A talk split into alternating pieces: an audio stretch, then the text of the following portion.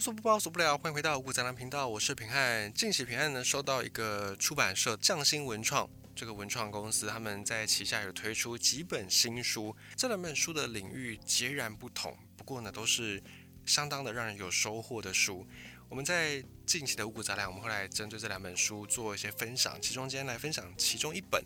这本书的书名叫做《食与欲》，食食就是吃东西的那个食，欲就是欲望的欲，食与欲。然后它的副标题叫做《大快朵颐的餐饮趋势全攻略》，作者是王福凯，然后出版社是渠成文化。我们现在讲一下这本书，应该说这这次的两本书都是属于续集，就是这个作者他前面有出过一本，然后这个两个作者他们就各自在出了新书，然后是接续前一本书的主题。像是这位王福凯老师，他本身是在餐饮圈的一个讲师级的人物，那他在上一本书叫做《爱与恋》。因为王福凯老师他就有说到“食色性也”啊，这个四个字我们很熟悉嘛。以前儒家他们就是说，吃东西跟这种性欲，然后这两件事情是人生大事，就人生大概就离不开这两件事，食色，然后是人的本性。所以呢，王福凯老师上一本书写的是爱与恋，然后在第二本书呢，这本书写的是食与欲，所以食色性也全部都包罗起来。先简介一下王福凯老师他的经历。他本身呢是台湾行销传播专业认证协会的理事长，以及中华品牌再造协会荣誉理事长，还有品牌再造学院的院长。以前还有参加过行政院劳动部、农业部、经济部、台北市府、新北市府、台南市府、台中市府、高雄市府的训练讲师、专案顾问、专案的评鉴委员。以前还有参加中小企业服务优化跟特色价值计划等等等等。他的头衔、他的经历非常的丰富，非常的多。没有办法一次的把它全部都讲完，所以我们大概从他几个比较主要的这些经历以及他的头衔，我们可以了解说，王伯凯老师在业界，诶，真的是有一些成绩的，而且真的是经得起考验啊，不是只是自己挂名或者不是那种什么网友受封等等等等，他在业界是真的是很有实力的、很专业的一个老师级的人物。那么在读《食与玉》这本书之前呢，一开始看到这个封面的时候。我就在想说，诶，这个书是不是一个跟我们分享呃饮食？我我在想，它可能会是一个美食书，呃，去跟我们细讲说不同的台湾的这种美食啦、小吃啦、料理啦，哦，各自的一些历史的源头哦，就是有点像我们五谷杂粮有时候会分享一些饮食的历史。我在想，会不会是那样？诶，就我看了一下，我就开始翻那个序言，然后开始在翻前面的这些页篇章的时候，我发现，诶，不是，跟我想的不一样。那这个主题。到我的心里面，就是跟我预想的不一样的时候，我反而没有那种失落感，我反而觉得，哎，是新鲜的。因为这个老师他的经历是很丰富的，这种餐饮的辅导啦，或者是那种品牌的再造啦，品牌的创新，有点像什么？有点像那个以前日本不是有个节目很红嘛，叫做《抢救贫穷大作战》，然后就是去找一些在地方上面开店的，是餐饮店的，那这些餐饮店呢，或者是初创啊，或者是老店，然后传承二三代，结果店面的那个来客数不如以往，然后就开始陷入那种品牌危机。然后那个节目就会去找一些专业的老师，然后去辅导这些店家转型，然后再就是去拍他们成功的那个画面。那我觉得王福凯老师就有一点点这种感受，他有一点是要化腐朽为神奇，有一点是要帮助大家把这个品牌重新的再反转，重新的在一些老品牌找到新价值。所以我在看这本书的时候，诶，我却得到了不一样的体会。因为我自己对于这种餐饮趋势，应该说对吃这个事情是有兴趣，可是对于餐饮趋势呢，我是没有了解那么样的深刻的。啊，顶多就是知道说啊，可能在我住家附近有哪一间新开的餐厅。我所知道的餐饮趋势大概就是这种程度而已，所以在看这个书的时候，我觉得收获蛮丰富的。那么在讲这本书之前呢，王普凯老师他作为作者，他也有跟所有的读者分享，他一开始就讲，他想要写的并不是像教科书一样那种餐饮行销类书。这个教科书你去书店看，你会看到非常多哦，那种真的是很专业的老师，可是他们在讲的时候就会偏很学术的，有一些专有名词，或者会去用一些并不见得完全都是餐饮的领域，他可能会用到一些商业的或经济上面的名词。那这时候如果我们没有具备一些前景的知识，你去直接读这种书，或者你不是相关科系的学生去读这些书，你会觉得有困难，即便你知道那个内容很扎实，但是你没有办法看下去，就很可惜。那这位王福凯老师，因为他本身有很多品牌辅导的经验，所以他在写这样的书的时候，他可以很深入浅出，而且他可以用一个更宏观的角度去观察。另外，王福凯老师本身还有在经营 podcast，所以他自己对于主持这个事情也是有他自己的一套。所以在这样的能力具备之下，王福凯老师他可以用一个比较。不一样的、更全面的角度去看待，尤其台湾，我们近几年一直想要去做观光的转型。我们希望说，不是只有好山好水，我们希望说还有可以一些软实力啊，例如像饮食。我们希望像日本那样子，就日本他们固然有他们自己的景色啊，比方说一些历史名城，比方说一些山明水秀的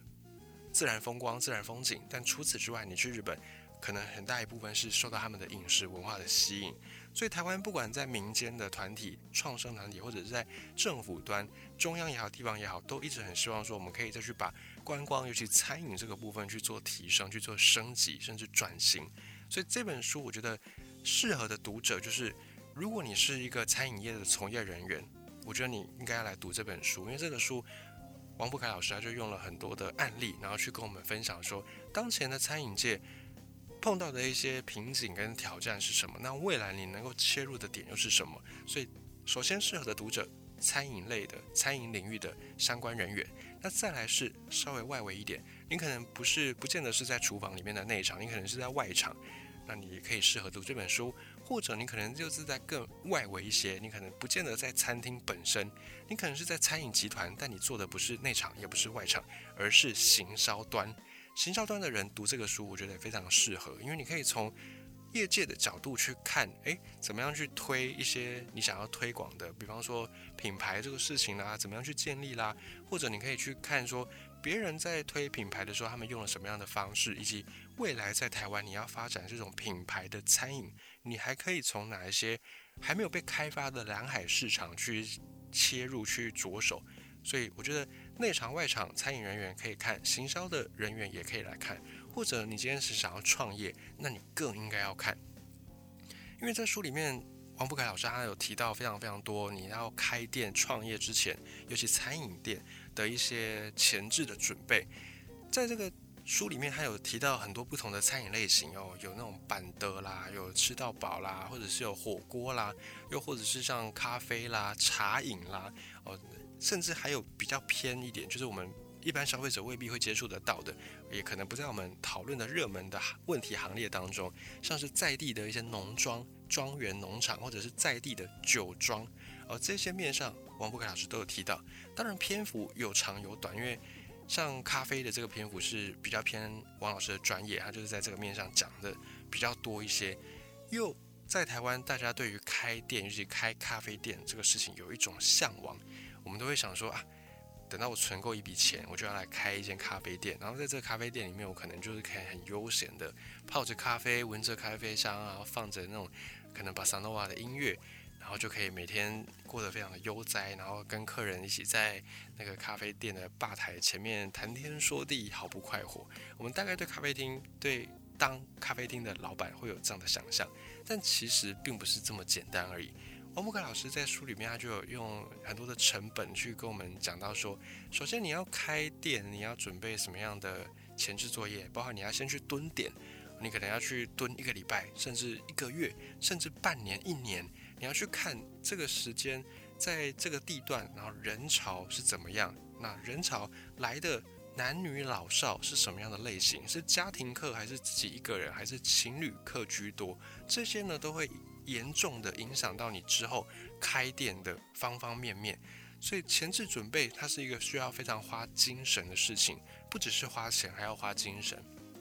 那从这些面上，从这些细节，我觉得在读这个书的时候，你会仿佛感觉到王老师就好比在你面前开了一堂专属给你的这种餐饮讲座、创业讲座，或者是餐饮的趋势讲座。我就在读这个书的时候，我一直有这样的感受，就是好像是王老师亲临你的面前，然后在巨细靡遗的跟你分享这些业界他看过很多很多的案例。所以你要开咖啡厅也好，或者是你想要加盟所谓的茶饮品牌也好，比方说现在茶饮在这个书里面，王老师也用了蛮多的篇幅去讲这一块，茶饮在台湾可以算是非常非常的大家很熟悉的一种业态，餐饮业的业态。反而你去到日本，他们的餐饮业没有那么样的盛行，应该说饮料的这种茶饮业没有那么盛行。即便你去到香港，香港的茶饮的发展跟台湾比起来，那也是小巫见大巫。因为平常我自己也去过香港，也有去过日本。然后你去他们的街头，你会发现跟台湾的那种街道，除了人行道很明显的差异之外，再就是其他两个地方，日本也好，香港也好，都没有像台湾这样子非常非常多的茶饮店、饮料店。这固然是一个机会，因为每一年你在看那种茶饮市场的统计，都会跟你说啊，这个营业额上看多少多少，市场的份额哦多少钱多少钱，几亿哦这样几十亿几百亿的市场，所以它固然是一个机会，但它同时也是一个挑战，因为市场很大，所以进入的人多，进入的人多，竞争者多，你要怎么样在这些竞争者当中找出差异，这个是需要去做功课的。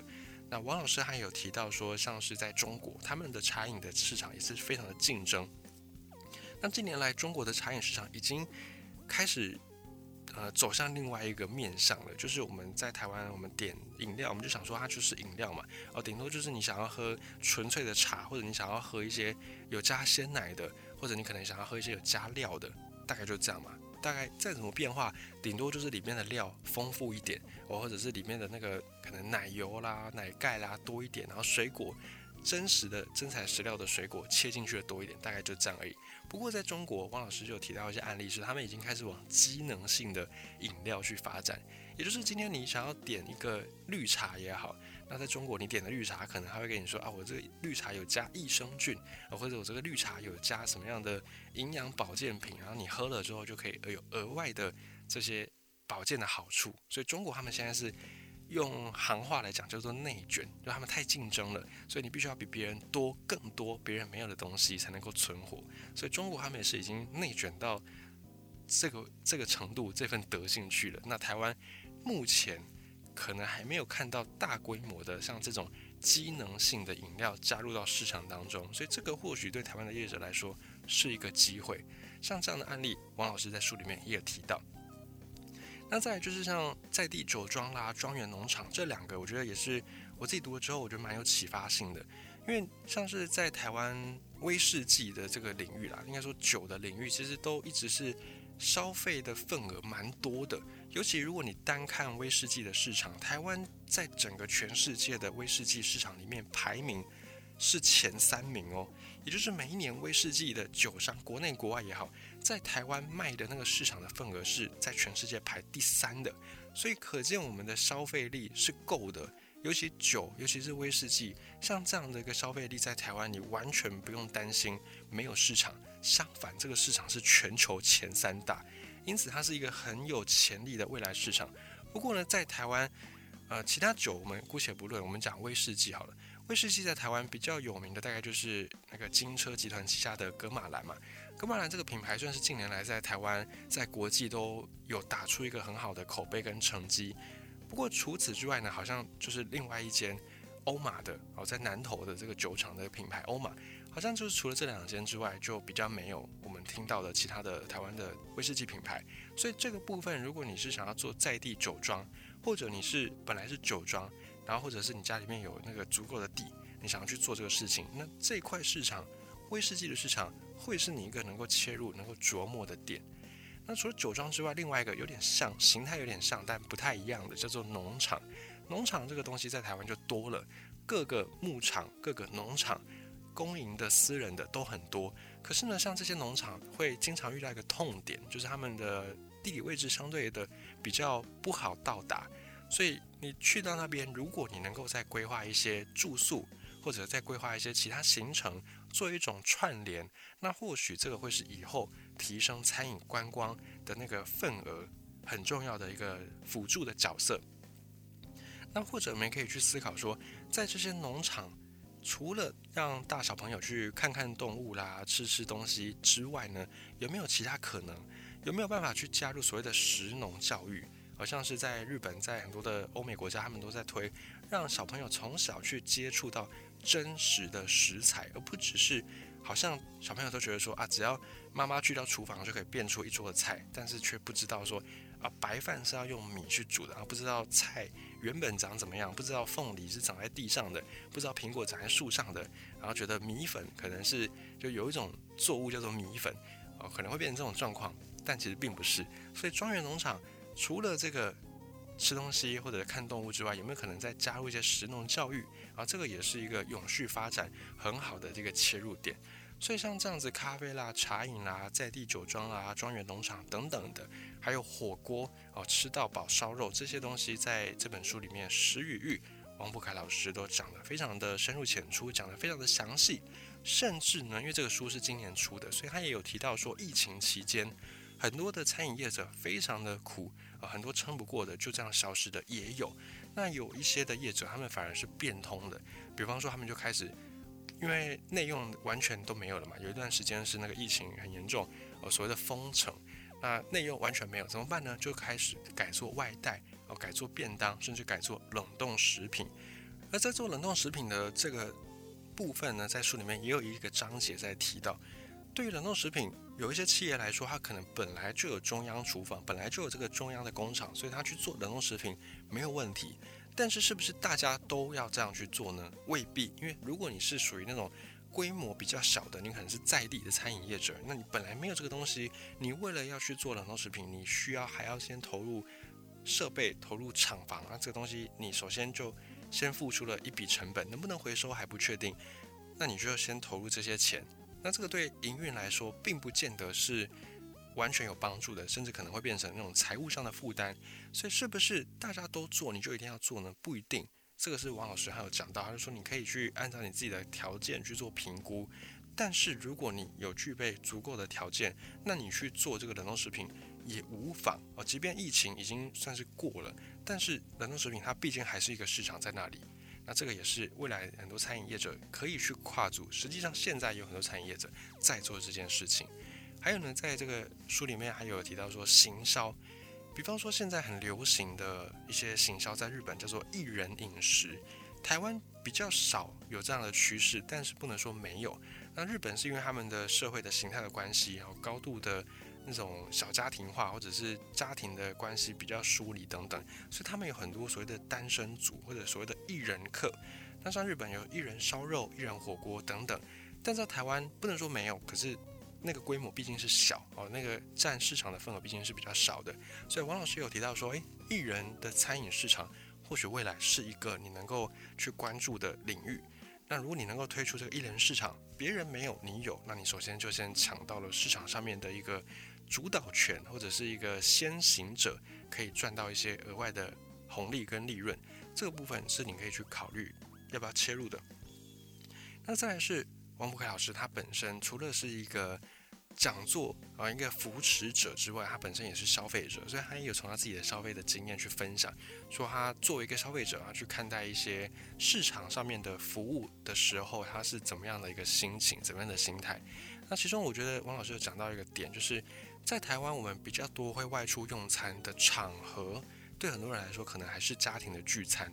那家庭聚餐。通常我们在考量的几个点，价格就并不会是最前面的哦。如果你今天是一个人、两个人或者同学聚会，你去吃饭，你可能会考虑价格，会还会是比较优先你考虑的项目。但如果是家庭聚餐，价格这个事情就未必是。大家会先考虑的，啊，大家考虑可能是，诶方不方便停车，因为人多，啊，再就是还有没有包厢，啊，再就是它的这个餐饮的口味是怎么样，我们大概会先考虑这些，然后再来再去看它的价格是不是合理。所以在这样的一个前提，在这样的消费者的心理之下，定价方面你就有很多可以琢磨的空间。那再来是像这样子，大家会去餐厅吃饭，通常是家族聚餐。那家族什么时候会聚餐？通常是有。谁生日嘛，或者是什么母亲节、父亲节，或者是那种中秋团圆，或者是过年除夕吃饭，通常它是会有一个节日的搭配。所以王老师也一直在书里面提到，节庆的行销很重要，不只是你在父亲节、母亲节推出这些大家都已经很熟悉的各种的专案，还要是你可以再去留意这种节庆行销。比方说今天假设没有什么节日哦，你也可以自己创一个。啊，比方说什么夏天吃冰节，类似这样子，或者你可以去创造一个什么冬天，呃，暖心节之类的，啊，反正就是利用这种节庆的感受去强化消费者在消费的时候心里面的那种满足感。因为你说真正消费者要去吃什么样的食材、什么样的料理，以现在的台湾的这种餐饮业的发达程度，并不见得一定要去到你家，或并不见得一定要去到你的那种餐厅才能够吃得到。你说龙虾。你说鲍鱼，其实消费者去市场上也买得到，甚至价格可能还比你去餐厅吃便宜更多。但为什么消费者还是要去餐厅？通常就是那个节庆感哦，那种过仪式特别的感觉，或者是那种呃气氛啦、装潢啦、服务啦、摆盘啦这些东西，才是那个价格额外加上去的关键。因此，黄福凯老师就说。如果你觉得行销是一个很难的事情，那你不妨从节庆行销来下手，这个会是让消费者可以更有共鸣的，而且他在有这种节庆的搭配辅助之下，他在这个消费的经验会是更有印象的，会是更深刻的，而且它更可以帮助你去建立消费者对品牌的忠诚度。所以我觉得这个书也非常适合行销的人来读的原因就在这里。总之呢，这本书真的是呃囊括了王老师他自己从业以来，呃非常多年的以及非常多场所、非常多个案累积起来的经验，在这本书里面，你可以用就是一本书的价格，然后去买到这种可能外面开一堂讲座就要几千块，甚至这个内内容还不只是一堂讲座能够讲得完的，而且你又可以重复看，可能是三四堂讲座或者更多的讲座的那个金额。这样换算下来，这个书我觉得真的非常划算。再次诚心跟你推荐这本书《食与欲：大快朵颐的餐饮趋势全攻略》，作者是王福凯，出版社是渠成文化。